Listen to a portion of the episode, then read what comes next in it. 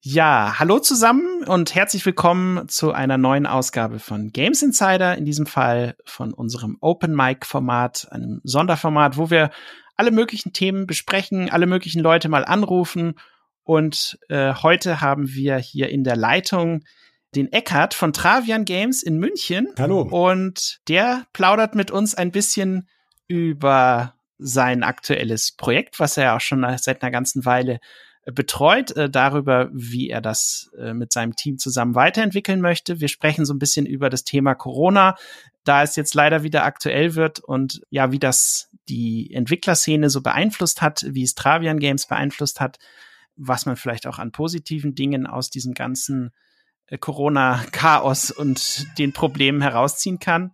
Genau, aber Eckart, jetzt gebe ich das äh, Mikrofon erstmal an dich weiter und du äh, stellst dich einfach mal ganz kurz vor und erklärst uns danach vielleicht auch noch mal, ähm, an welchem Spiel du gerade arbeitest und worum es da überhaupt geht.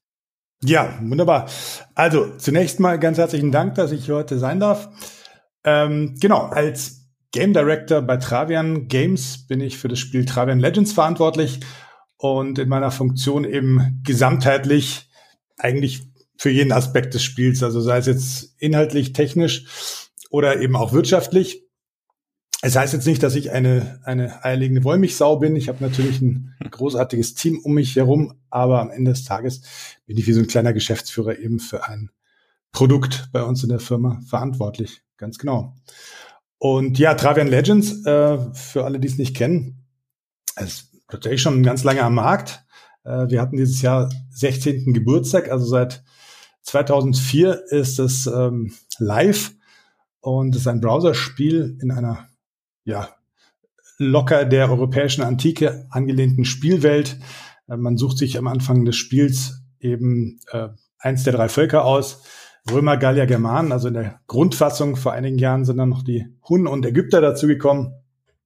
Man hat erstmal ein Dorf und ähm, muss es ausbauen und eben immer mehr Einfluss erreichen, irgendwann sein nächstes Dorf gründen, militärisch sich ausbauen. Ähm, so ganz kurz und grob ist es beschrieben. Also ein Aufbaustrategiespiel im Browser. Genau, und äh, ihr, wenn man jetzt auf die offizielle Webseite zum Spiel geht, steht ja dort auch, dass es ein MMO ist. Äh, vielleicht kannst du noch mal kurz so ein bisschen auf die MMO-Aspekte des Titels eingehen. Ja, das stimmt. Das sind ja, glaube ich, ja. die, oder ist ja die große Besonderheit, so wie bei anderen Titeln von euch auch. Also ich weiß zum Beispiel, ich habe Rail Nation viel gespielt und das hat ja auch äh, Multiplayer-Elemente drin und ganz genau. Genau. Wie, wie funktionieren die bei Travian Legends? Ja, bei Travian Legends spielen die Spieler üblicherweise also mit mehreren hundert, mehreren tausend Leuten auf einem Server und besiedeln da eben eine Karte. Und die MMO-Elemente sind extrem stark, weil der Wechsel, also der äh, Erfolg auf der Spielwelt ist halt extrem stark von den Handlungen des anderen abhängig. Also man kann äh, Mitspielern sehr stark helfen und sie unterstützen oder man kann sie natürlich auch angreifen und ihre Dörfer zerstören oder einnehmen. Und ähm, dadurch, also es äh, entspannt sich da, entspinnt sich da sozusagen ein extrem dynamisches Spielgeschehen, äh, wo Leute sich äh, zu Allianzen zusammenfinden oder eben auch zu erbitterten äh, Feinden erklären. Mhm. Ganz genau. Und die grundsätzliche Handlungsmacht der Spieler ist relativ hoch. Ja, also man kann dann natürlich auch noch äh, eine Allianz äh, verraten und zu den Gegnern überlaufen und weiß dann ziemlich genau, wie stark die sind und wo die ihre Truppen haben und so weiter und so fort. Ähm, all solche Sachen. Also das ist ziemlich offen von der Spielwelt her und die Spieler, die fangen damit natürlich auch alles Mögliche an, äh, auch teilweise Sachen, mhm. die wir jetzt nicht vorhergesehen haben oder also be bestimmte Verhaltensweisen, denn ähm, so ein Schwarm ist dann ja immer viel kreativer und intelligenter noch, als man es im Game Design sich oft so vorstellt. Kannst du da vielleicht mal so ein paar Be oder vielleicht mal ein äh, Beispiel nennen von, von einer besonders äh, imposanten Allianz, die sich da geformt hat oder einem Ereignis auf dem Server, was halt äh, wirklich Schlagzeilen gemacht hat in der Szene. Ich weiß es sind nicht. Tatsächlich, also so, solche Highlights gab es früher öfter einfach, also was was äh, Allianzen geschafft haben innerhalb kurzer Zeit dann ein äh, Weltwunder zu bauen, beispielsweise das ist das Ziel des Servers ganz am Ende. Es geht eigentlich mehr so um die um die kleineren Sachen im äh, im Spielalltag, äh, wo Spieler immer sozusagen an die an die absoluten Grenzen des Regelwerks gehen, also bevor sie dann irgendwie äh, geahndet werden, ähm, also dass sie ja halt sozusagen Rohstoffe auf einen bestimmten Account äh, schubsen, damit der besonders schnell wächst und solche Sachen. Das sind immer so die Sachen, die wir dann im Laufe der Jahre mit, mit eben offiziellem Regelwerk äh, versucht haben einzufangen. Ist der große Vorteil von dem Spiel, weil es eben so eine offene Spielwelt bietet und so viele Möglichkeiten. Und äh, aber natürlich auch ein bisschen der, der Nachteil, dass man es dann sozusagen mit einer wie so einer kleinen Gesetzgebung äh, dann noch regulieren muss. Teilweise kann man es technisch regulieren, dass halt bestimmte Sachen einfach so nicht mehr gehen. Ähm, ja. Manchmal muss man es dann eben hinterher schieben, ganz genau. Aber es gibt, es gibt den Spielern eben ein, ein, wirklich ein großes Gefühl von Freiheit und, und, und Möglichkeiten in der Spielwelt. Und ich denke, das ist schon auch eine der Stärken des Spiels, dass es eben nicht ganz in so straffen Bahnen verläuft, wie sich das äh, eben irgendein Designer ausgedacht hat, sondern dass man schon relativ mhm. viele Möglichkeiten hat, seinen Account zu gestalten und eben auch miteinander zu spielen. Ja. Du hast gesagt, äh, ihr habt jetzt gerade euer 16-jähriges Jubiläum hinter euch. Ähm, kannst du so ein bisschen was über die Evolution der Spielerzahlen erzählen, wie viele Leute jetzt ähm, aktuell das äh, spielen oder wie viele ja. registrierte Nutzer ihr da schon vorweisen könnt, nur mal, dass man so ein bisschen mal die Größenordnung einschätzen kann? Genau, also die, also aktuell haben wir gut 100.000 Leute jeden Tag im Spiel, also die, die sich einloggen sozusagen. Ähm, mit Spielerzahlen ist es ja immer so eine Sache. Da äh, ist ja immer so, je nach Zweck wird da mit anderen Zahlen hantiert. Oft werden die registrierten Spielerzahlen äh, genannt und äh, also da sind wir sicherlich inzwischen über insgesamt 100 Millionen äh, deutlich, die sich jemals im Spiel registriert haben. Und ähm, ja, das ist so die so die Hausnummer, sage ich jetzt mal. Mhm. Ähm, insgesamt von der von der Dimension. Man muss dazu sagen, Travian Legends hat extrem von dem internationalen ähm, also von der Internationalisierung profitiert. Das war eine der vordersten Kern- oder ersten Kernstrategien, eigentlich das Spiel möglichst schnell möglichst viele Märkte zu bringen. Und dadurch hat sich das extrem stark, also ist extrem stark gewachsen. Kann man es zum Beispiel auch in, äh, im asiatischen Markt, zum Beispiel in China oder in Korea spielen? Ja, ja, also in, in mhm. also es gibt sozusagen keine, keine äh, dedizierte chinesische Version mehr, aber wir bieten immer noch eine Version auf Chinesisch sozusagen an, aber nicht mehr unter chinesischer Domain. Man braucht ja einen äh, Partner dort, der das Spiel betreibt. Offiziell ist extrem schwer als äh, außerhalb von China residierende Firma da irgendwie einen Zugang zum Markt zu bekommen, ohne einen lokalen mhm. Partner. Aber ja, grundsätzlich gibt's das. Also wir hatten, es gab sogar mal eine, ähm, ich glaube, eine Version auf Schweizerdeutsch, ich bin mir nicht ganz sicher, aber zumindest auf Katalan gab es mal eine Version. Das ist cool. Die Internationalisierung, also gerade die, die Sprachvielfalt, äh, war eins der, der großen, äh, war einer der großen Treiber, einer der großen Faktoren in den frühen Jahren, genau. Jetzt sprichst du gerade von Sprachen. Ähm, die Münchner Verkehrsgesellschaft äh, bietet in ihrer App eine Funktion an, dass du die App auf Bayerisch stellst. Und ihr seid ja jetzt ein bayerisches Unternehmen. Geht das denn auch in Travian Legends, dass das Spiel in Bayerisch mal gescheit spielst? Ja, das, das war natürlich. Nee, tatsächlich ist das, ähm, muss man sagen, ist da die Zielgruppe dann doch wahrscheinlich für so einen richtig vollen Server ein bisschen zu klein. Also wenn ja. man sozusagen noch die Demografie mit äh, vorzug, also vor allen Dingen spielen es äh, natürlich äh, Männer oder Jungs, wie auch immer. Und ja, dann wird es ein bisschen eng. Also tatsächlich, Travian lebt extrem stark davon, dass viele Leute auf einem Server sind. Also der, der wechselseitige Spaß hat viel damit zu tun, wie viele Spieler insgesamt da sind. Und ähm, mhm. deswegen wird es dann irgendwann auch zu kleinteilig. Ähm, das, ja. war, das war dann auch einer der Gründe, ja, klar, weshalb, nach, weshalb nach, nachvollziehbar. Das muss sich ja dann genau. auch zum gewissen Grad lohnen. Ja. ja.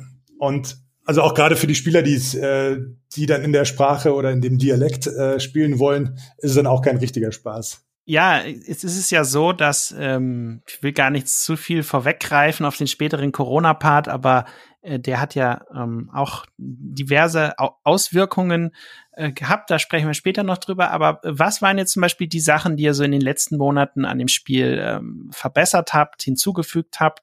Und vor allem auch, äh, wie wollt ihr Travian Legends? Und es klingt ja für mich nach einem äh, wirtschaftlich äh, absolut gesunden Titel, der noch äh, eine große Zukunft hat. Wie wollt ihr das in Zukunft dann auch noch weiterentwickeln? So diese beiden Aspekte, wenn du die mal kurz ansprechen ja. könntest.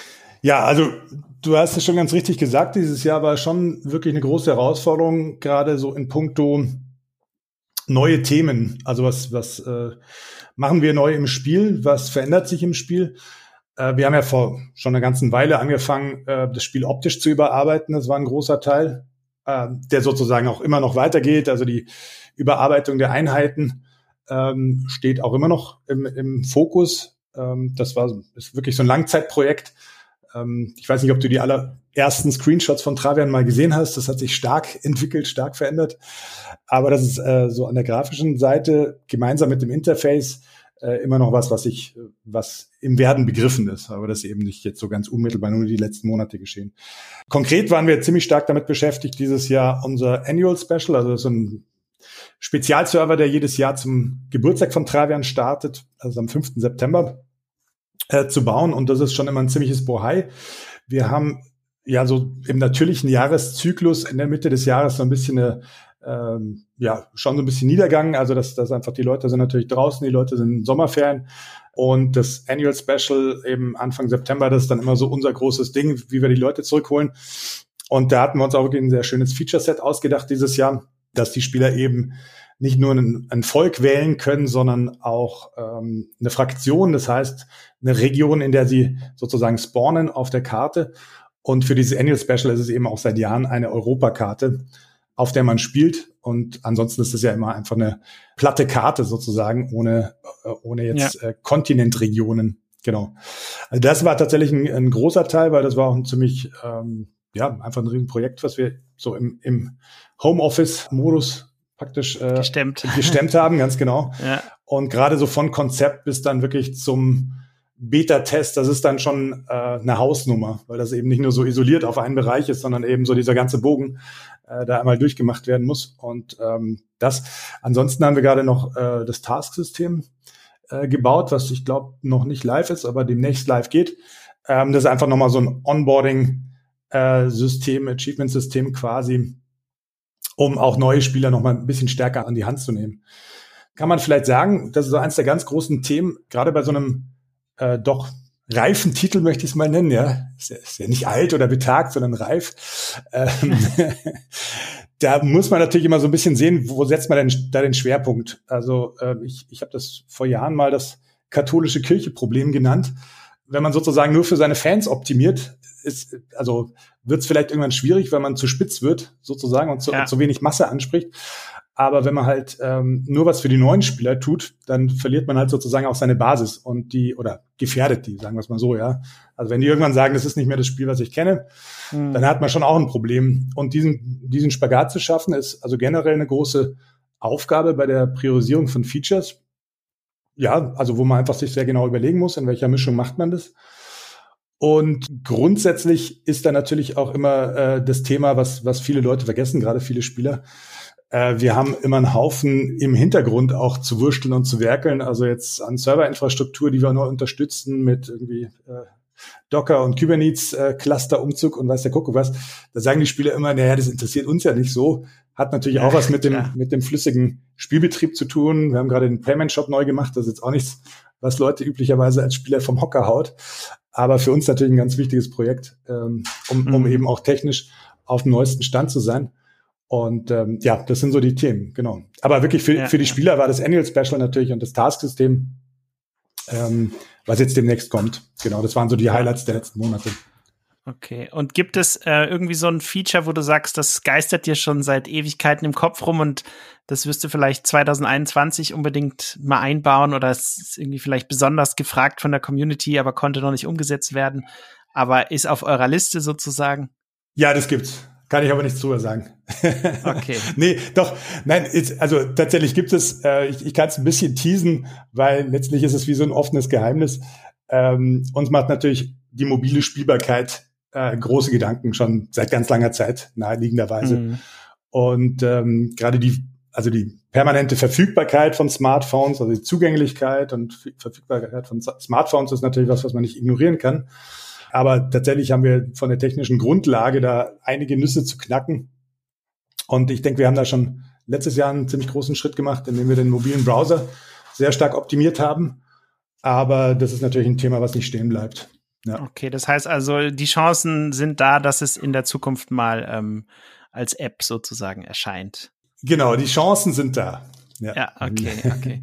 ja, und dann wäre vielleicht noch meine letzte äh, Frage dazu. Ich bin selber großer Verfechter der Nintendo Switch und bin immer wieder begeistert von all den Projekten, die man nie für möglich gehalten hat, die plötzlich auf der Switch erscheinen, sei es nun Overwatch oder Doom oder verschiedene andere, äh, auch technisch sehr anspruchsvolle Titel, aber auch Titel, äh, die vielleicht äh, eben aus dem PC-Sektor kommen und dann einfach mal umgesetzt werden, um zu gucken, wie es funktioniert. Wäre das auch was, wo ihr mal drüber nachdenken würdet? Oder wenn ihr, wenn du wählen kannst von der Priorisierung, äh, hätte dann immer die äh, eine mobile Version für Smartphones erstmal Vorrang? Ja, also wenn du mich so fragst, auf alle Fälle. Ähm, der Punkt ist, also ich spiele ja selber hier Switch mit meinen Söhnen.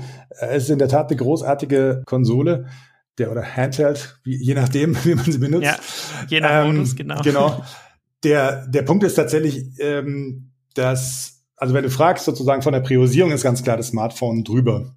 Äh, einfach ja. vom Hintergrund der, ich würde mal sagen, auch der, der Publikumserwartungshaltung, denke ich, wäre es für uns schon schwer, ähm, auf so einer klassischen Konsole, ähm, also sozusagen unsere Stärken wirklich auszuspielen ähm, weil wir eben, mhm. also dieses, okay, ich greife mir was, ich spiele mal eine Session und dann lege ich es wieder weg. Ähm, Travian spielt man in kurzen Intervallen und also schon auch mal länger, aber es ist wichtig, dass man eben mehrfach am Tag äh, wenigstens mal kurz online geht, um seine Rohstoffe zu verbauen, um zu schauen, ob man äh, angegriffen wird oder so. Und das ist jetzt, glaube ich, nicht so die das, äh, das äh, Nutzungsmuster, äh, was Switch, das Switch-Publikum sozusagen natürlicherweise an den mhm. Tag legt. Hinzu kommt ja, dass es etwas ist, was wahrscheinlich eben auf Mobilgerät mit ständiger Internetverbindung besser geht als auf ja. Switch, die du dann erst ganz genau. mit Hotspot verbinden musst. Ganz genau, so ganz genau. Und man muss dazu sagen, die Switch richtet sich ja schon einfach wirklich an ein relativ junges Publikum. Also gut, wir sind jetzt sehr speziell bei der Switch. Ich denke, deine Frage zielt ja auch so ein bisschen auf generell Konsolen oder also wie, wie es uns damit geht mit anderen Plattformen. Was Travian Legends betrifft, tatsächlich, äh, unsere Spieler sind schon einen Ticken also ein Ticken älter, ich würde mal so sagen, so im Schwerpunkt geht's ab 16 dann los. Aber wir haben eben auch wirklich Leute dann so in den 40ern, ähm, die sozusagen seit Anfang an mit dabei sind und also auch nicht wenige. Ähm, genau, und das ist jetzt einfach rein von der Zielgruppe jetzt auch nicht so der perfekte Fit. Ja, also ich habe äh, damals, äh, das ist aber schon ein paar Jahre her, ähm, sehr gerne Rail Nation äh, von Travian Games gespielt. Ja. Und ja, muss sagen, da habe ich, äh, kam irgendwie eine Anfrage von einem Kunden T-Online, die wollten so einen Tippsartikel haben und ich kannte das Spiel natürlich gar nicht, aber dachte mir, okay, äh, ich mag generell Eisenbahnspiele und spiele ich doch mal Rail Nation und äh, war selber ganz begeistert, äh, wie viel Zeit man da eigentlich reinstecken kann, aber wie äh, gut sich das Ganze trotzdem anfühlte, obwohl ich jetzt tatsächlich gar keinen einzigen äh, sozusagen äh, Cent am Anfang rein investiert habe. Ähm, und es ist ja auch ein Free-to-Play-Projekt, genauso wie äh, Travian Legends. Und ja, das, das hat mir gut gefallen, bis dann irgendwann der Punkt kam, wo ich einfach gemerkt habe, okay, ich habe jetzt hier schon diverse Stunden pro Tag reingesteckt und müsste aber noch tausend andere Dinge machen. Und dann habe ich irgendwann gesagt, okay, jetzt ein bisschen auf die Bremse treten. ähm, aber äh, das hat mir auch sehr gut gefallen. Und ich weiß nicht, bist du da auch in irgendeiner Form mit beteiligt oder? Ist das, äh, hat das mit deiner Arbeit gar nichts zu tun, Ray Nation? Achso, Ray Nation. Nein, Ray Nation ist, ist ja ein Spiel ähm, aus Köln, also von, von Bright Future, ja. einem Tochterunternehmen. Und tatsächlich ist es ein, ähm, ein, ein Kölner Gewächs, kann man sagen. Und ähm, damit habe ich tatsächlich im, im Alltag so äh, verfahrenspraktisch sozusagen nichts zu tun. Aber natürlich äh, bin ich in engem Austausch mit dem dortigen Game Director und äh, natürlich dadurch, dass es ein Spiel im weitesten Sinne von Travian Games ist, also nicht im weitesten, auch im engeren, ähm, interessiert es mich natürlich. Aber jetzt, ich habe dort nichts mit dem Spiel, Spielbetrieb im Tagesgeschäft ähm, mm, zu schaffen, okay. ist richtig, ja. ja. Genau. Ich meine, es ist ja auch so, dass sagen wir mal schon, äh, Firmen wie beispielsweise Nintendo, finde ich, macht das recht gut. Die haben es ja auch geschafft, so eine gewisse Einheitlichkeit über ihre Spiele hinweg zu etablieren, was bestimmte Nutzerinterfaces angeht, was die, die Menge an äh, Tipps angeht, die der Nutzer äh, während dem Spielen bekommt und so weiter. Gibt es sowas auch zwischen den verschiedenen Titeln von Travian Games, dass ihr sagt, ihr versucht da in bestimmten äh, Punkten so eine einheitliche Linie zu finden, dass die Leute das auch sofort als äh, Travian-Projekt auch erkennen und wissen, wo sie was finden können? Oder ist das nicht so relevant für euch? Also, es, also die Antwort ist ja und nein. Also es ist, ich würde sagen, es ist, ist ähm, ein Prozess, der sich in gewisser Weise von selbst ein bisschen ergibt, dadurch, dass wir halt natürlich Fachleute für, für UX und äh, und UI haben, die auch teilweise eben dann in zentraler Position so ein bisschen schauen, dass die, äh, wie die Projekte ausge, ähm, ausgestattet sind an der Stelle. Insofern klar. Ansonsten sind es eher die, die Usability-Gesichtspunkte, die sich sozusagen anbieten oder die einfach geboten sind, wenn man im, im Netz äh, was anbietet. Also das, generell als Spieleinterface muss man natürlich bestimmte Anforderungen erfüllen, äh, dass man jemanden nicht überfrachtet. Also so ein Klassiker ist ja auch, dass Teile des Interfaces erst nach und nach eingeblendet werden, wenn der Spieler äh, ein bisschen reinkommt, um nicht gleich erschlagen zu werden vor den ganzen Schaltflächen mhm. und noch gar nicht weiß. Ähm, aber es gibt da jetzt sozusagen keinen ähm, kein Travian-Style, würde ich sagen, der wie so eine, wie so eine Marke äh, alle Spiele übergreift, ähm, was die, was die Nutzer, also die Nutzerbedienungsgestaltung betrifft per se. Also es geht dann eigentlich schon immer darum, die, für das äh, jeweilige Spiel das beste Interface zu finden. Ähm, und das kann ja eben sehr unterschiedlich sein auch. Also obwohl die Titel sich thematisch schon eben im weitesten Sinne alle irgendwie so in das in dem äh, Strategiegenre beschreiben lassen. Ja. Ja, klar. Interessant auf jeden Fall, was mich natürlich, natürlich, wie ich anfangs schon angekündigt habe, noch viel mehr interessiert ist, du sitzt ja jetzt auch gerade im Homeoffice äh, und wir wissen ja auch alle warum, genauso wie bei mir. Corona äh, hat halt immer noch die Welt äh, im Griff und leider in Deutschland gehen ja die Zahlen jetzt auch äh, wieder hoch und wer weiß, was uns da noch alles blüht. Aber ja, wie genau ähm, hat die ganze Corona-Pandemie eigentlich euch als äh, vor allem auch deine tägliche Arbeit und die Arbeit deines Teams äh, so beeinflusst? Vor allem auch dieser Schritt, wo plötzlich, wo es wahrscheinlich dann hieß, okay Leute, ihr müsst jetzt ab sofort alle im Homeoffice arbeiten. Ähm, wie war das so in diesen Anfangstagen, als das, als das losging, ja, diese, diese Umstellung? Ja. Ja, es ist wirklich eine gute Frage und tatsächlich ist die Antwort ganz schön vielschichtig. Ich muss jetzt aufpassen, dass ich mich nicht verfranse, ähm, weil tatsächlich, also es gibt ganz viele Aspekte sozusagen zu dieser Frage. Also der, dieser Punkt, den du beschreibst, so im Sinne von, ähm, also es war im Grunde so genommen so ein Kipppunkt Mitte März. Äh, ich weiß, habe es gar nicht mehr ganz genau im Kopf. Ich war noch ein paar Tage länger im Büro, aber da gab es eben wirklich irgendwann diesen Punkt, äh, wo die Geschäftsführung eben beschlossen hat, äh, gut, also jetzt im, im Interesse unserer Gesundheit und auch, ähm, also nicht ihre, sondern im Interesse der, der Gesundheit unserer Mitarbeiter und, und der Firma, ähm, geht es jetzt wirklich drum, also wenn ihr keinen triftigen Grund habt, im, im Büro zu sein, ähm, dann bleibt bitte zu Hause. Und es war schon erstmal ein ganz schön, äh, also gefühlt so ein ziemlich krasser Move sozusagen, ja, zu sagen, okay, ist jetzt klar, hier und da hat natürlich mal der eine oder andere Homeoffice gemacht.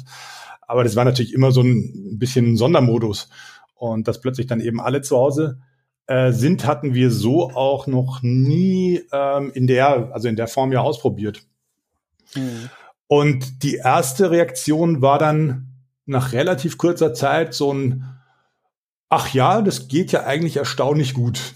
Also das war so, kam so nach so ein paar Tagen, wo man irgendwie gemerkt hat, okay, es bricht nicht alles zusammen.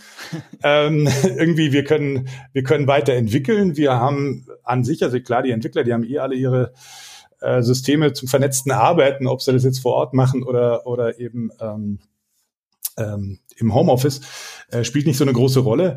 Ähm, tatsächlich für uns war dann der entscheidende Punkt mit, wie haut das eigentlich mit so Videokonferenzen größer fünf Leute hin, weil da haben wir mhm, natürlich so diese ganzen, diese ganzen äh, Team-Meetings, also eben Stand-ups und irgendwelche Regelmeetings, die einfach schon sehr wichtig sind, äh, um, um täglich so in Kontakt zu sein und wirklich sich gut zu koordinieren. Weil da hatten wir jetzt schon eher ein bisschen durchwachsene Erfahrungen gemacht mit, mit verschiedener Software im Vorfeld. Aber als das mal klar war, war so diese rein administrative Seite erstaunlich schnell eher von so einem ich sag mal, yes, we can äh, Gedanken durchzogen, so von wegen, okay, das, das passt schon.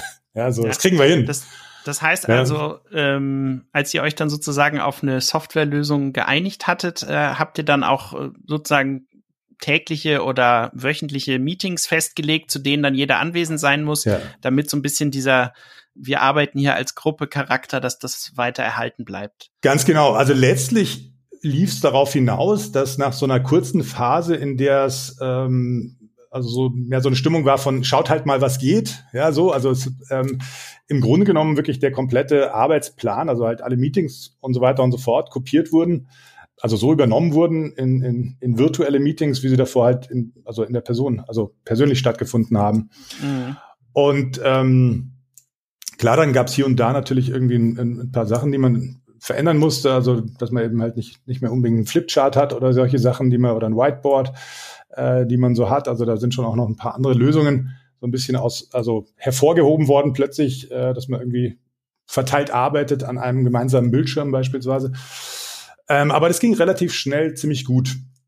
Wo, da, wo es dann wirklich interessant wurde, und das hat man schon gemerkt, war zum einen mal, als dann wirklich der, der Plan, also wo ganz klar war, okay, alle Meetings finden ganz normal statt und im Grunde genommen läuft es jetzt halt so weiter, aber eben zu Hause, wo es einfach dann doch nochmal ein bisschen mehr angezogen hat, wo man gemerkt hat, okay, also zu Hause arbeiten erfordert dann auch noch mal ein paar mehr Sonderregeln, also dass ich eben mich sehr deutlich darauf einstellen muss, ich bin jetzt in der Arbeit und ich hänge eben nicht noch kurz davor mal noch mal Wäsche auf oder so, also dass man sich ja. stärker abgrenzt äh, von, also dass das nicht ganz so durchmischt wird immer.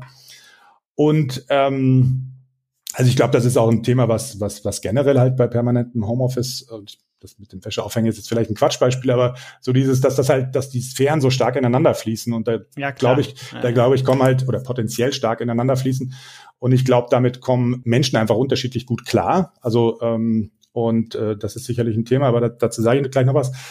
Ähm, der Punkt ist, wo wir dann gemerkt haben, wo es äh, tatsächlich schon schwieriger ist, wird, ist einfach äh, wenn es nicht mehr darum geht, nur den laufenden Betrieb aufrechtzuerhalten, sondern wirklich neue Projekte zu starten. Ja, also Sachen, die man sich eben vorgenommen hat, dass man dann äh, nicht nur sagt, na okay, gut, das Spiel ist weiterhin online, wir kriegen es irgendwie hin, sondern äh, es geht jetzt wirklich drum, neue Projekte aufzuschienen, neue Leute äh, zu rekrutieren, die, die man vielleicht nie persönlich gesehen hat, die unter mhm. Umständen mhm. aus dem Ausland kommen. Also das ist dann schon ziemlich spannend, ähm, dann äh, die so die ersten Arbeitstage zu begleiten und die ersten Wochen. Und wir haben inzwischen eben einige Fälle, ähm, wo das auch ganz gut klappt. Aber es ist natürlich schon was anderes, ob man sich davor mal äh, die Hand geschüttelt hat und gesagt hat, hier ja, wirst, wirst, du arbeiten und äh, wir freuen uns auf dich. Genau. Ähm, also das, das äh, waren dann so die ersten Themen, wo man so gemerkt hat, okay, ähm, da, da ist es einfach äh, schon auch nicht ganz so einfach. Und ich meine, klar, mhm. natürlich jetzt für so einen neuen Mitarbeiter, da fährt man dann schon ins Büro und äh, zeigt dem alles und so weiter und so fort. Aber es ist trotzdem ja eine ganz andere Ankunft ähm, für, für so jemanden. Ja. Genau. Also was mich natürlich äh, auch noch sehr interessieren würde, es gibt ja sicherlich auch äh, viele Mitarbeiter bei euch im Unternehmen, die dann selber Kinder haben und äh, dann kam ja irgendwann der Punkt, die Kinder können nicht mehr in die Schule, die Kinder können nicht mehr in die Kitas. Ja. Ähm, die Erwachsenen sind jetzt halt zu Hause, die Betreuung für die Kinder müssen aber parallel arbeiten. Ähm, ja. Ich weiß nicht, inwiefern diese spezielle Thematik jetzt dich äh, betrifft äh, oder betroffen hat, aber ähm, wie, wie, wie habt, wie seid ihr damit umgegangen oder wie äh, kann man das, äh, konnte man das bei euch regeln? Also ich habe zum Beispiel gehört von ähm, äh, den Larian Studios aus Belgien, äh, die ja gerade die Early Access Version von Baldur's Gate 3 gelauncht haben, dass die dort am Anfang recht gut zurechtgekommen sind, aber dann äh, auch aufgrund der Tatsache, dass eben Kinder betreut werden müssen von ihren Eltern, die eben selbst Entwickler sind, dass dann immer mehr verschiedene Schwierigkeiten dazu kamen, die keiner vorher so richtig bedacht hatte, ja. Und ja. Ja, also das Wie ist. war das bei euch? Ja, aber das ist ein interessanter Punkt, weil genauso ähm, empfinde ich es. Also so dieses, für so ein paar Wochen geht es gut und dann merkt man so nach einer, nach einer Weile, dass einem doch so ein bisschen neue Lösungen vielleicht äh, noch nicht ganz gekommen sind, die man, die man anwenden muss. Aber um mal auf die Frage zu kommen, ähm, ja, also es hat mich auch persönlich betroffen und ähm, das war schon auch ein, ein großes Thema, ähm, weil natürlich ganz schnell die Frage letztlich im Raum stand, okay, wie, also wie soll man das machen? Also es geht ja rein kalkulatorisch nicht, wenn man sagt, also gerade wenn man jetzt irgendwie sagt, man hat jetzt, keine Ahnung, was einen Zweijährigen und einen Fünfjährigen oder so, oder äh, das, das ist ja, das sind ja keine Kinder, die man, denen man sagen kann, hier nimm dir mal ein Buch ähm, äh, für die nächsten Wochen. Ähm, und jetzt eben Dauer äh, mediale Beschallung ist auch nicht wirklich eine gute Idee. Also ich würde mal sagen, das war, ähm, wir haben das gut gelöst, aber es war schon auch oft, es waren halt Einzelgespräche, es war natürlich ein, äh, die Mitarbeiter dazu anhalten, gute Lösungen zu finden, die ihnen trotzdem ermöglichen, zu arbeiten, aber natürlich mit einem starken Augenmerk auch auf äh, persönliche Situationen. Ja, also wenn jetzt mhm, jemand klar. eben alleinerziehend ist und zwei Kinder hat, dann ist das einfach unheimlich schwer, beziehungsweise schlicht unmöglich, also wenn man die, wenn man die Kinder wirklich so den ganzen Tag hat. Ähm, und dann zu sagen, na gut, ist ja kein Problem, dann musst du halt arbeiten, wenn die im Bett sind. Äh, das geht ja auch nicht. Also das ist ja irgendwann auch äh, sozusagen die persönliche Kapazität, die da gesprengt wird. Das mag im Einzelfall mal für irgendwie eine dringende Sache, dass man irgendwie hinten noch zwei, drei Stunden dranhängt oder so. Aber das ist ja nicht nachhaltig. So. Und insofern, also da hat die Firma wirklich sehr stark drauf geachtet. Das war dann, äh, also ich würde sagen, eine sehr gute Mischung aus Pragmatismus, gesunder Menschenverstand und natürlich trotzdem auch äh, die Arbeitsmoral oben halten im Sinne von, es ist jetzt auch nicht Klar. völlig Freestyle und jeder darf so, wie er meint, äh, weil am Ende muss es eben auch funktionieren. Aber da wurde schon auch sehr viel Rücksicht drauf genommen und ich würde schon sagen, dass wir in der, also ja, ich, ich empfinde es einfach so, dass wir auch in der Firma wirklich eine sehr kollegiale Atmosphäre haben, wo eben auf solche Umstände dann schon auch Rücksicht genommen wird, ähm, dass mhm. man sagt, okay, das, das muss man jetzt einfach äh, schaffen. Und wir hatten aber auch tatsächlich ähm, nur wenig Leute, bei denen es wirklich ein dauerhaftes ähm, großes Problem war. Also ich hoffe mal, ich lehne mich jetzt nicht zu weit aus dem Fenster, kann sein, dass ich also bestimmte Sachen nicht mitbekommen habe. Aber es hat unterm Strich dann doch ziemlich gut geklappt und ähm, wo es wirklich hakelig war, das wurde dann individuell einfach mit Absprachen geregelt. Ja, ja, okay.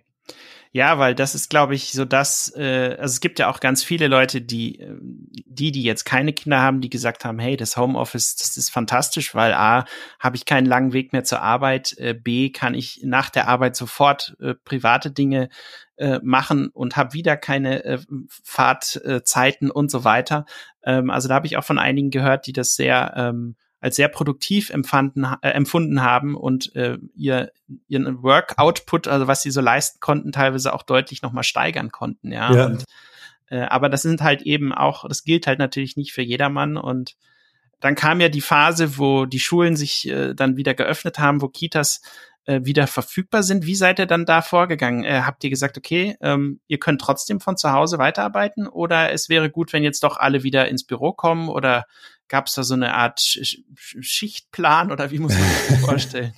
genau, also bei uns ist es einfach so geregelt, ähm, es steht uns frei ins Büro zu kommen inzwischen. Also die Logik ist noch nicht umgedreht im Sinne von, äh, also nur wenn ihr einen guten Grund habt, zu Hause zu bleiben, könnt ihr das, sondern es ist also weiterhin so, äh, wir können von zu Hause aus arbeiten.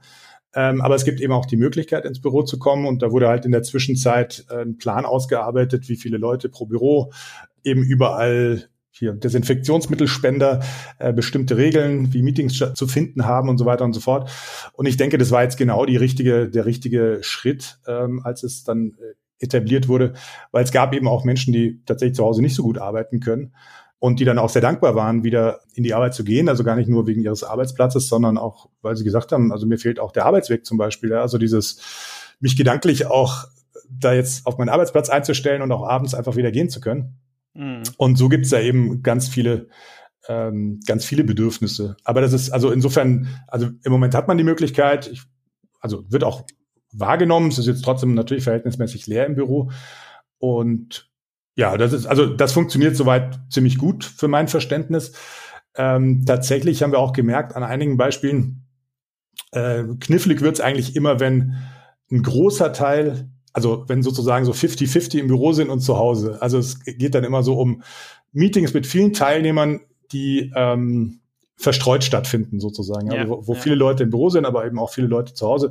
Da braucht man dann halt die technische Infrastruktur, um das vernünftig zu unterstützen, sonst sitzt dann im Büro jeder hinter seinem Schreibtisch wieder. Wie, wie äh, genau habt ihr das dann gemacht? Also ich meine, Programme wie Microsoft Teams oder Zoom sind ja da ganz groß im Aufwind gewesen wie muss man sich das dann vorstellen? Eine Gruppe sitzt äh, im, im, Büroraum und dann ist so ein Projektor, ja. der zeigt dann die anderen Teilnehmer oder wie, wie, wie lief das ab? Ja, also tatsächlich hatte ich erst ein Beispiel. Ähm, das war das Game-Direktoren-Treffen und da haben wir das ziemlich improvisiert erstmal ge gehandhabt, aber es hat sehr gut geklappt. Wir hatten einfach so ein also wir haben es tatsächlich mit Zoom gemacht und äh, äh, haben, haben die Leute von zu Hause an, an eine Leinwand geworfen, gewissermaßen und halt alle Mikros deaktiviert bis auf eins und da halt so einen so einen äh, großen Speaker dran äh, angeschlossen mit Mikro. Und das hat dann aber eigentlich ganz gut äh, funktioniert. Das ist jetzt nicht ganz so die, äh, die, ich sag mal, Deluxe-Variante. Es gibt ja da diese, diese Meetingraumlösung, wo es so aussieht, als ob die Leute wirklich mit am Tisch sitzen und so. Aber ähm, aus meiner Sicht geht's halt genau um, um solche Sachen, also dass man eben solche Situationen dann auch einfach erstmal löst. Und ähm, ja, und das nächste Mal dann vielleicht einen besseren Speaker hat, also so einen mhm. besseren Lautsprecher noch, der mir die Leute besser einfängt. Aber so muss man sich daran tasten. Und tatsächlich der Fall, den gibt's relativ selten. Die me meisten Leute sind zu Hause.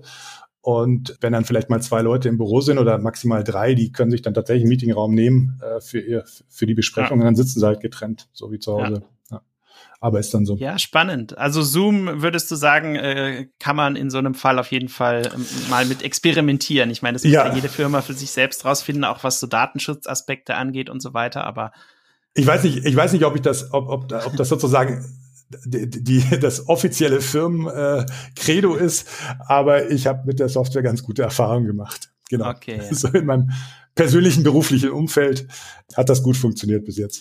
Ja, okay.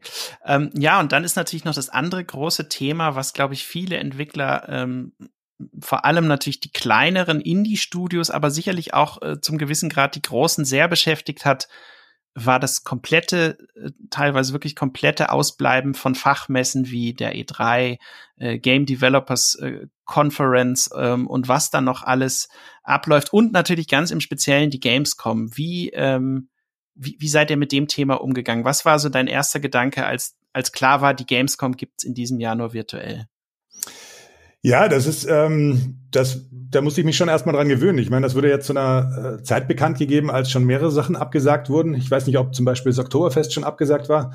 Ähm, mhm. Das war für mich persönlich so ein Okay, now we're talking. Also da war irgendwie so klar, gut, das ist jetzt echt was anderes als jemand, der in München aufgewachsen ist. Also nicht, dass ich da oft hingehe, aber es ist einfach schon klar, wenn, ja, klar. Die, wenn die Wiesen abgesagt wird, das äh, heißt. Kann ich, ich bin ja, auch Münchner, genau, insofern eben. kann ich es sehr gut nachvollziehen. Und ähm, ja, die Gamescom, also ich meine natürlich irgendwie so die Vorstellung, diese, diese unfassbar vollen Messehallen, dieses ganze Bohai äh, fällt einfach aus dieses Jahr.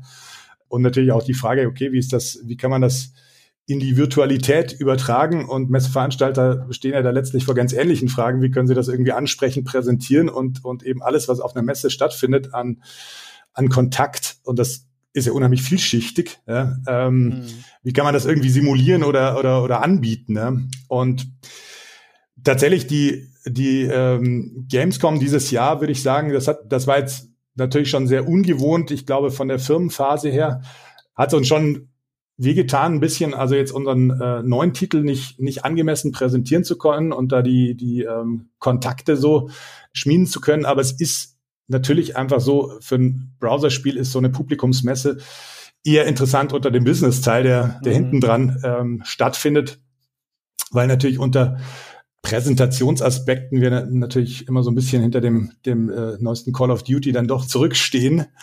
Und ähm, insofern ist, ist für uns, ist in den Publikumsteilen für uns das nicht so der Schwerpunkt. Das ist natürlich interessant und, und wichtig auch zu sehen, okay, was gibt's.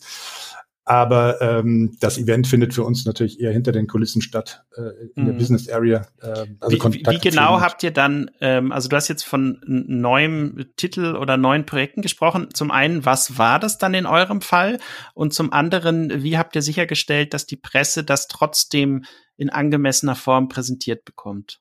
Ähm, ja, also dazu kann ich nur, nur bedingt was sagen. Also ich kann natürlich sagen, was der, was der neue Titel ist, aber nachdem ich nicht äh, sozusagen nicht der äh, Spielechef gesamthaft bin äh, und auch nicht der Game Director von, von dem Titel. Also der Spieler ist Arkham, Realms at War, ist auch ein äh, Strategietitel, ähm, der jetzt ja, veröffentlicht wird. Also läuft auch gerade eine, äh, eine, eine Testrunde nochmal. Und ähm, das ist natürlich immer wichtig, um Feedback zu bekommen, eben auch von Fachpublikum. Und ähm, ja, also wir arbeiten dann natürlich auch klassisch mit, mit Marketing und PR aber es gab jetzt, soweit ich weiß, noch keinen äh, dedizierten Präsentationstermin vor zum Beispiel einem, einem Pressepublikum. Muss man vielleicht noch machen. Ich weiß nicht genau, was da geplant ist. Ich kenne da jetzt sozusagen nicht den, den Launch-Event-Plan im Detail. Aber wir, wir haben ja schon auch in der Vergangenheit Spiel gelauncht. Insofern bin ich mir sicher, dass da halt einfach alles bestmöglich in, äh, auf die virtuelle Präsentationsform verlegt wird. Mhm. Genau, ja. Weil, weil da gibt's ja verschiedenste Ansätze. Ich selber habe auch diverse Sachen miterlebt, wo dann äh, sozusagen die Einstiegsvariante besteht darin, dass äh, sozusagen einfach eine Videopräsentation online stattfindet, meist mit bereits aufgezeichnetem Material, manchmal auch mit sozusagen einem Live-Speaker und Folien, die dann nebenbei herlaufen und dann gibt's vielleicht noch ein bisschen Gameplay-Material, was du dir runterladen kannst. Und dann gibt's natürlich die erweiterte Version, wo du dann über Dienste wie Parsec oder andere Streaming-Services den Titel dann direkt auch anspielen kannst, was natürlich fantastisch ist, weil ist ja genau das, was man will. Oder man lädt das Spiel sich über Steam runter und spielt dann eine Beta-Version. Genau, aber klar, wie, äh, es ist nicht das gleiche, wie wenn du auf den Event kommst und einfach mal schnell, ja, okay, jetzt spreche ich noch mit dem Entwickler und jetzt gehe ich noch mal zu dem kurz rüber und probiere ich noch mal die Version, die auf einem anderen ja. System oder einer anderen Konsole läuft oder einem anderen Smartphone, wie auch immer, aus. Ähm, also das ist sicherlich was, äh, ja, was man auch in Zukunft, glaube ich, nicht so eins zu eins replizieren äh, können wird, ja. Wie, wie wäre so sozusagen dein äh, Wunsch-Setup, wenn du jetzt dein nächstes Projekt äh, in dieser Form, virtuellen Form präsentieren möchtest? Was würdest du da, wie würdest du da rangehen? Also ich denke, ich würde es wahrscheinlich schon per Zoom letztlich machen und ähm, aber vielleicht den, den äh, Teilnehmern davor ihren Account schicken. Das ist ja das Schöne an Browserspielen, die ja sind ja relativ voraussetzungsarm. Ja. Also ich meine, so, so ein Browser hat dann doch irgendwie äh, jeder. Also zumindest wenn er irgendwo am, am Tisch sitzt oder ähm, ein, ein Notebook vor sich hat. Und ähm, also einfach, dass man es vielleicht wie so eine interaktive Präsentation ein bisschen machen kann. Oh Gott, interaktiv, das ist also so 90er Jahre Spieleattribut. ähm, nein, aber dass man es äh, einfach ein bisschen lebendiger macht und den Leuten nicht einfach nur erzählt, äh, was man da gemacht hat, sondern dass sie es eben auch ein bisschen erfahren können. Ja, klar. Ähm, am besten alle in eine Allianz einladen oder in eine Gilde oder was es eben äh, jeweils gibt in dem Spiel. Und dann ähm, kann man das Spiel gemeinsam erleben, ja. Ja. Vielleicht sowas, ja. Aber ja, genau, so vielleicht. Ja, also wie gesagt, äh, Corona hält uns ja alle im Griff und führt aber letztendlich auch dazu, dass die Firmen natürlich mit ganz neuen Konzepten experimentieren äh, und Sachen äh, versuchen, die sie vielleicht vorher sonst nie probiert hätten. Ich glaube, da gibt es natürlich auch durchaus positive Aspekte. Wenn du jetzt so gesamtheitlich schaust, und so ein paar dieser positiven Aspekte benennen müsstest, die durch Corona letztendlich sich auf euer Unternehmen ausgewirkt haben, was, was würdest du da anführen? Grundsätzlich natürlich ähm, hat die Situation im, also vor allen Dingen im äh, März, April, Mai zu einem verstärkten Unterhaltungsbedürfnis geführt. Also wir haben äh, schon sehr deutlich gesehen, dass wir mehr Spieler ins Spiel bekommen und äh, dass unsere Server voller werden. Und dass auch eben vor allen Dingen alte Spieler, die schon lange aufgehört haben, Travian zu spielen, äh, auch wieder zurückkommen. Und das ist, das ist ohnehin so ein, so ein äh, ich würde mal sagen, so eine Eigenschaft von Travian, äh, dass es ganz oft Leute gibt, äh, die mehrere Runden gespielt haben und dann wirklich teilweise Jahre Pause machen und irgendwann dann wieder zurückfinden.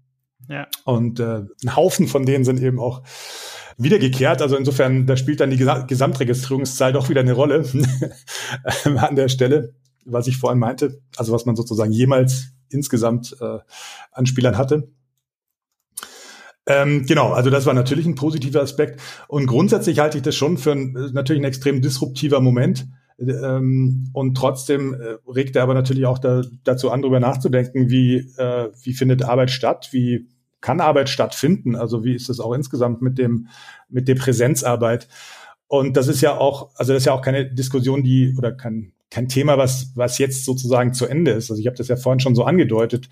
Ähm, die ersten Wochen ähm, die waren also eben je nachdem, wie man, also ob man Kinder zu Hause hatte oder nicht, äh, unter, unter anderem äh, leichter oder schwerer, aber ich glaube, da gab es schon halt sehr, ein sehr positives, okay, cool eigentlich. Äh, ich habe keinen keinen Fahrtweg und ne, also ich kann auch viele, viele Dinge des, des täglichen Bereichs so ganz gut regeln im Homeoffice. Und ähm, so langsam sehe ich aber zum Beispiel auch wieder sehr stark den Wert von, von Office-Präsenz oder von, also dass man sich eben auch öfter mal wieder sieht. Und ich denke, dieses äh, Thema einigermaßen ausgewogen betrachten zu können und eben auch Arbeitsformen für die Zukunft zu finden, die dann auch irgendwann hoffentlich post-Corona ähm, nicht, nicht bestimmt sind von so einer Agenda. Also dass man, dass man sagt, da, da sind jetzt auch bestimmte Wahlfreiheiten schlicht eingeschränkt oder zumindest nicht ratsam, vielleicht. Ja. ja.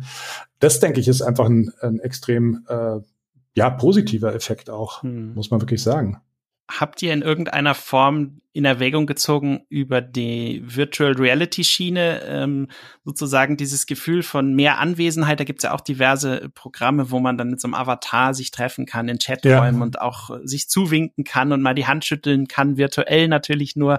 Äh, das in irgendeiner Form zu nutzen oder ist das einfach noch zu wenig verbreitet, als dass es irgendwie Sinn machen würde? Ja, also es gab alle möglichen Anekdoten von Leuten, die, äh, die verschiedene Sachen ausprobiert haben, um sozusagen auch so ein bisschen mehr Gefühl für räumliche Nähe zu, ähm, äh, zu erzeugen. Also es gab, mein Chef hat mir erzählt, ähm, so ein Programm, wo man sich sozusagen mit so Punkten zu anderen Leuten stellen konnte. Also war wie so aus der Vogelperspektive die Leute als Punkte und dann hat man die anderen noch leise gehört und aber die Gruppe, bei der man stand, konnte man lauter hören. Aber es hat sich nie so richtig durchgesetzt. Also wir haben ja, ja. Ähm, wir haben dann doch eben die äh, die Standardlösung und das funktioniert auch so ganz gut, aber wer weiß, für die Zukunft macht es dann vielleicht, äh, kommen dann vielleicht auch noch tolle Lösungen. Ja. Ich meine, das muss man schon sagen. Also dafür, wie plötzlich, wie verhältnismäßig plötzlich die Situation entstand. Ich möchte mir gar nicht ganz gut ja, gemeistert. Ich möchte mir so. ganz genau. Also ich denke, vor fünf Jahren wäre das sicherlich schon ein bisschen schwieriger gewesen. Ja, ja. muss man sagen. Ja. So, Eckart, dann sind wir hiermit auch schon durch. Vielen Dank nochmal für deine Zeit und das interessante Gespräch. Ähm, bleib gesund und dir und deinem Team alles Gute in diesen komplizierten Zeiten. Wunderbar, ganz herzlichen Dank. Ciao. Tschüss. Ja, liebe Hörer, das war's dann auch schon mit unserer siebten Folge von Open Mic. Weiter geht's im offenen Feed mit Folge 14, die am Freitag, den 13. November 2020 erscheint. Benedikt, der Andy und ich, wir verabschieden uns dann ausgiebig und sehr emotional von der PlayStation 4 und der Xbox One. Wer übrigens noch mehr Games Insider hören möchte, besucht uns einfach auf unserer Webseite www.spielejournalist.de. Dort findet ihr ausführliche Informationen zu unseren liebevoll produzierten Bonusformaten für unsere Unterstützerinnen und Unterstützer bei Patreon und Steady sowie die dazugehörigen Links. Vielen Dank nochmal fürs Zuhören und alles Gute. Tschüss.